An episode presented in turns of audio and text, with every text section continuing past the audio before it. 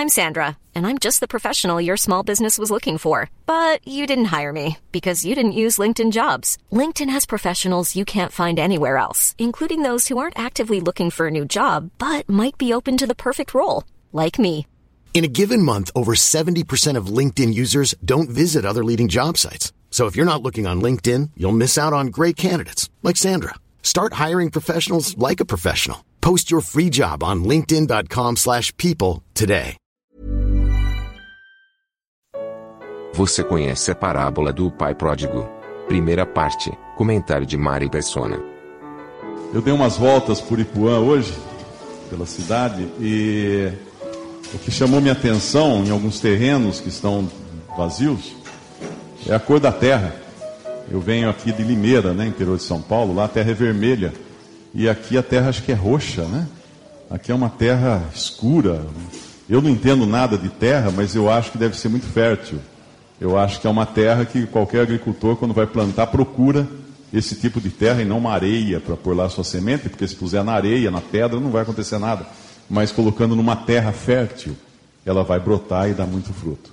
E eu espero encontrar hoje aqui nessa sala corações de terra roxa, corações de terra fértil, que recebam a, a palavra de Deus e ela possa germinar, recebam o evangelho de Deus e ele possa fazer efeito nessas vidas. Eu me lembro de uma, eu li uma vez de um pregador do evangelho que ele foi fazer uma pregação numa cidade e alguns amigos o convidaram para ir, que ele tinha que ir, ele foi por até por educação, mas decidido a não escutar a pregação do evangelho.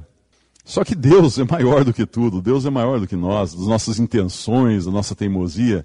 E a decisão dele foi tão forte que quando ele entrou no local, começou a pregação, ele tapou os dois ouvidos e passou o tempo todo prendendo os ouvidos para não escutar nada. Até que chegou um momento em que sentou uma mosca no nariz dele. E ele fez assim. E quando ele fez assim, o pregador leu um versículo que está em Mateus, que diz assim: é, Mateus capítulo 13, versículo 9. Quem tem ouvidos para ouvir, ouça. E ele não conseguiu colocar de novo o dedo no ouvido. Ele ouviu até o fim e se converteu. Deus sabia onde mandar a mosca e acertou na mosca. Ele realmente precisava ouvir essa palavra e ele escutou a pregação inteira do Evangelho. E essa passagem nos fala uma coisa importante também. Primeiro eu queria, eu queria chamar atenção para o que significa a palavra evangelho. Muita gente escuta a palavra evangelho e fala assim, ah, evangelho, o que é evangelho? Evangelho vem uh, do grego, é uma palavra que vem do grego, e significa boa notícia, ou boas novas. Então, boa notícia ah, se eu chegar para você e falar assim, olha, é o seguinte, você quer ir para o céu, você quer ser salvo? Ah, eu quero. Então, ó, vou falar uma boa notícia para você. A partir de hoje, você não pode fazer isso, não pode fazer aquilo, não pode fazer aquilo, não. Te dou uma lista desse tamanho. Coisas para você não fazer, coisas para você fazer. Eu pergunto, peraí, isso é uma boa notícia? Isso é uma péssima notícia? Isso é uma péssima notícia. Se alguém me traz uma lista, isso não é boa notícia, é uma péssima notícia, porque eu vou ler e eu vou ver que a lista eu sou incapaz de cumprir todos os itens dessa lista. Eu estou perdido. Que péssima notícia que me trouxeram. Mas quando o evangelho é trazido, ele é boa notícia. Não tem lista. Não tem lista. O evangelho é a boa nova de que Jesus morreu na cruz para pagar os nossos pecados e ressuscitou ao terceiro dia para a nossa justificação. Essa é a boa notícia. Essa é a boa notícia. Religião é aquilo que dá uma lista para as pessoas. Religião é, uma, é, é, o que dá uma lista para as pessoas e as pessoas tentam cumprir a lista e não conseguem. Alguns então fazem o seguinte: se tornam mentirosos e fingidos e fazem de conta que conseguem. E aí se colocam superiores aos outros e uma imagem legal e se achando o máximo e aí condenam os outros que não seguem as mesmas, os mesmos itens daquela lista. Isso é religião. Nós não vamos falar de religião aqui, nós vamos falar de salvação e do evangelho, de uma boa notícia. De uma boa notícia. Imagine assim: tem uma cidade que está sitiada pelo inimigo. O inimigo está lá batalhando, tal, eles vão invadir a cidade. De repente chega um cavaleiro do exército da cidade, abre os portões e fala assim: Pessoal, tem uma boa notícia para vocês. O inimigo falou que se a gente fizer isso, isso, isso, isso, isso, isso, isso, isso, eles não invadem a cidade, não destroem, não põem fogo em tudo. Pô, mas você foi aceitar um negócio desse? Olha a lista dele. Não dá. Não dá para a gente fazer. Isso é religião. Evangelho de verdade, bíblico, é o seguinte: o mensageiro vem correndo com a mensagem e fala: Pessoal, tem uma boa notícia. O inimigo foi derrotado. Essa é boa notícia. E o nosso inimigo, o pecado e a morte, foi derrotado há dois mil anos, na cruz do Calvário. Durante a, a época do, da reforma, da reforma chamada reforma protestante, quando algumas pessoas entenderam que a salvação era pela fé em Cristo, e não era pela seguir uma lista de coisas, fazer um monte de coisa por obras e tal, teve um homem que estava desesperado para ser salvo. E ele ia de lugar, o que eu preciso para fazer salvo? Um falava um monte de coisa, falava um monte de coisa. Aí um disse para ele, olha, tem um pessoal aí que eles estão com umas ideias diferentes.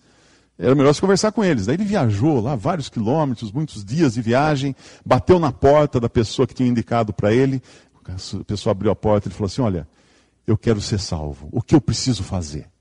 A pessoa que atendeu a porta falou: Hum, meu amigo, você chegou tarde. Não, mas eu faço qualquer coisa, eu pago qualquer coisa, eu dou esmola que for. Eu, eu não, não importa, o que eu preciso fazer? Não dá, você, não, você chegou tarde. Você chegou tarde. Você chegou dois mil anos atrasado, na verdade era mil quinhentos e poucos anos atrasado naquela época, quando aconteceu essa, essa história. Você chegou a mil e quinhentos e tantos anos atrasado. Como assim? Porque tudo que precisava ser feito já foi feito na cruz do Calvário. Agora você só crê nisso. Você só aceita Jesus como seu Salvador. Essa é a boa notícia que eu vou trazer para vocês nesta noite. Uma outra coisa importante também, nós vamos, nós vamos ler aqui uma passagem que é uma parábola. E parábolas são histórias paralelas para ilustrar alguma coisa. Nós usamos parábolas na nossa vida, às vezes para explicar alguma coisa, para simplificar alguma coisa. E até professor de matemática, ah, o Joãozinho tinha 10 laranjas, vendeu 5, com quantas ele ficou. Ele está tá fazendo uma parábola, uma historinha para explicar a matemática. O Senhor Jesus falava em parábolas. E um grande engano das pessoas é pensar que ele falava em parábolas para simplificar e as pessoas entenderem. E não. Nessa mesma página que nós estamos aqui, ele vai explicar por que ele falava em parábolas. No versículo 13, ele fala assim: Por isso lhes falo por parábolas, porque eles vendo, não veem, e ouvindo, não ouvem nem compreendem. E nele se cumpre a profecia de Isaías que diz: Ouvindo ouvireis, mas não compreendereis, e vendo vereis, mas não percebereis, porque o coração deste povo está endurecido e ouviram de mau grado com seus ouvidos e fecharam seus olhos, para que não vejam com os olhos e ouçam com os ouvidos e compreendam com o coração e se convertam e eu os cure. Mas bem-aventurados os vossos olhos porque veem e os vossos ouvidos porque ouvem. Eu espero que aqui não tenha ninguém com o coração endurecido, como esses, ele estava falando dos fariseus, né? Aqueles religiosos judeus que não, não, ia, não ia adiantar, ele ia falar parábolas para eles, eles não entendiam nada. Depois o Senhor Jesus explicava as parábolas à parte para os seus discípulos, aqueles que estavam com o coração receptivo. Então é necessário um coração de terra roxa para isso que nós vamos falar aqui agora. E nós vamos ler, começando, começar lendo uma parábola, que aí na Bíblia de vocês, no capítulo 15 de Lucas, do Evangelho de Lucas, é uma parábola que geralmente é chamada de parábola do filho pródigo. Uh, eu, eu não gosto desse título. Esses títulos na Bíblia são colocados pelos homens. Né? A, a Bíblia, para ficar mais bonita na, na, impressão, eles colocam alguns subtítulos. Mas esses subtítulos não, não tem na, no texto bíblico. Eles são colocados depois pelos editores. E aí, em algumas versões, está escrito Parábola do Filho Pródigo. Na verdade, esse, esse, esse título está errado. É a parábola dos filhos pródigos. Ou, melhor ainda, é a parábola dos filhos e do pai pródigos. Porque tem três pródigos aqui. E pródigos, a gente confunde às vezes com prodígio, né? Fala assim, ah, você é pródigo, uh, ele me elogiou. Não. Pródigo não é um elogio. Pródigo é dizer que a pessoa é gastadora, é gastadeira. É uma pessoa que não economiza, é uma pessoa que esbanja, que gasta tudo, que torra tudo. Esse é o filho, esse é o pródigo. Vamos ler Vamos ler o trecho, nós vamos entender melhor.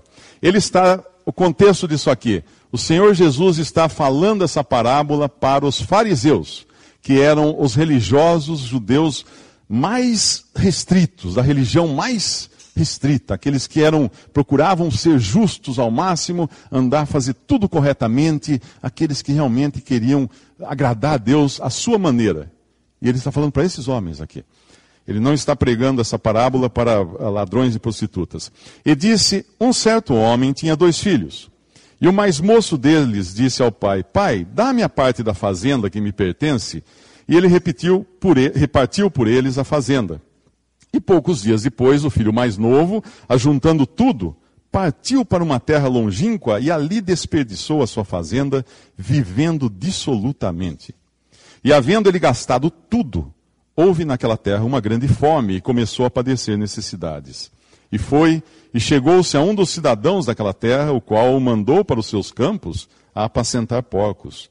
E desejava encher o seu estômago com as bolotas que os porcos comiam e ninguém lhe dava nada. E tornando em si, disse: Quantos jornaleiros de meu pai têm abundância de pão? Jornaleiros aqui no sentido de diaristas, de trabalhadores diaristas. E eu aqui pereço fome. Levantar-me-ei, e irei ter com meu pai, e dir-lhe-ei, pai, pequei contra o céu e perante ti, já não sou digno de ser chamado o teu filho. Faze-me como um dos teus jornaleiros ou diaristas. E levantando-se foi para o seu pai. E quando ainda estava longe, viu o seu pai. E se moveu de íntima compaixão e correndo, lançou-se-lhe ao pescoço do filho e o beijou. E o filho lhe disse: Pai, pequei contra o céu e perante ti, e já não sou digno de ser chamado teu filho. A recepção aqui foi tão grande que ele nem, nem tem coragem de falar, faze-me como um dos teus trabalhadores diaristas. Ele não tem coragem. Não, ele ganha um beijo. Mas o pai disse aos seus servos: Trazei depressa o melhor vestido, vestilho, e ponde-lhe um anel na mão e alparcas nos pés, e trazei o bezerro cevado, e matai-o, e comamos e alegremos-nos, porque este meu filho estava morto e reviveu. Tinha se perdido e foi achado. E começaram a alegrar-se. E o seu filho mais velho estava no campo. E quando veio e chegou perto de casa, ouviu a música e as danças, e chamando um dos servos, perguntou-lhe que era aquilo. E ele lhe disse: Veio teu irmão e teu pai matou o bezerro cevado, porque o recebeu são e salvo.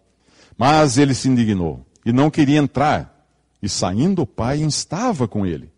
Mas respondendo ele, disse ao pai: Eis que te sirvo há tantos anos, sem nunca transgredir o teu mandamento, e nunca me deste um cabrito para alegrar-me com os meus amigos. Vindo, porém, esse teu filho, que desperdiçou a tua fazenda com as meretrizes, mataste-lhe o bezerro cevado.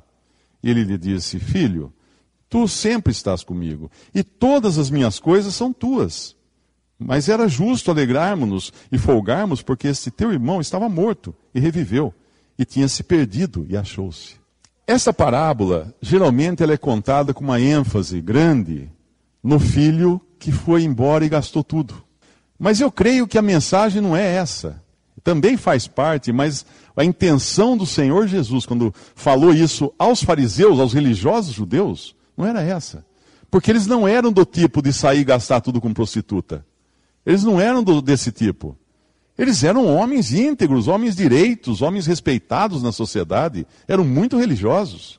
Então eles não eram esse filho pródigo que saiu.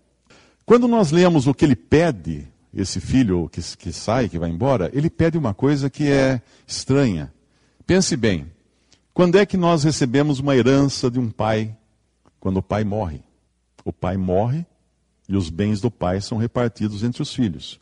Aqui, quando esse pai morresse, iria metade para um, metade para outro. Na verdade, na, na, naquele tempo, iria do, uh, dois terços para o mais velho e um terço para o mais novo. Nós vamos falar metade, que seria a nossa sociedade hoje. Vai metade para um, metade para o outro. Quando o filho pede para o pai que ele quer a parte dele da herança, ele está dizendo para o pai: Pai, eu quero que você morra. Esse é, o, esse é o sentimento dele pelo pai. O pai é um, é um estorvo na vida dele, porque enquanto o pai estiver vivo, ele não pode viver a vida que ele sempre quis viver. Ele não pode esbanjar, ele não pode sair com mulheres, não pode sair na festa. Enquanto o pai está vivo, ele não consegue, ele precisa que o pai morra. Mas talvez ele não chegue ao ponto, a esse ponto. Então ele pede ao pai que divida, já em vida. Quando o pai divide em vida, eu pergunto: com o que o pai fica? Com nada. Lembra que ele fala para o outro filho: Filho, tudo que eu tenho é teu. Porque quando ele divide e dá para o filho que vai embora a parte da herança, a outra parte de quem é? Do outro filho. Dividiu agora. Agora dividiu Partes para você, partes para você. O pai entregou tudo.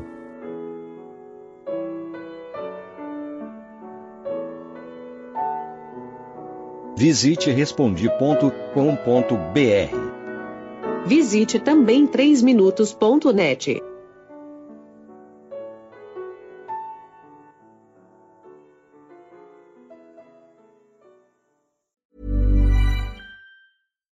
deserves the best, and there's no better place to shop for Mother's Day than Whole Foods Market. They're your destination for unbeatable savings, from premium gifts to show-stopping flowers and irresistible desserts. Start by saving 33% with Prime on all body care and candles. Then get a 15-stem bunch of tulips for just $9.99 each with Prime. Round out Mom's menu with festive rosé, irresistible berry chantilly cake, and more special treats. Come celebrate Mother's Day at Whole Foods Market.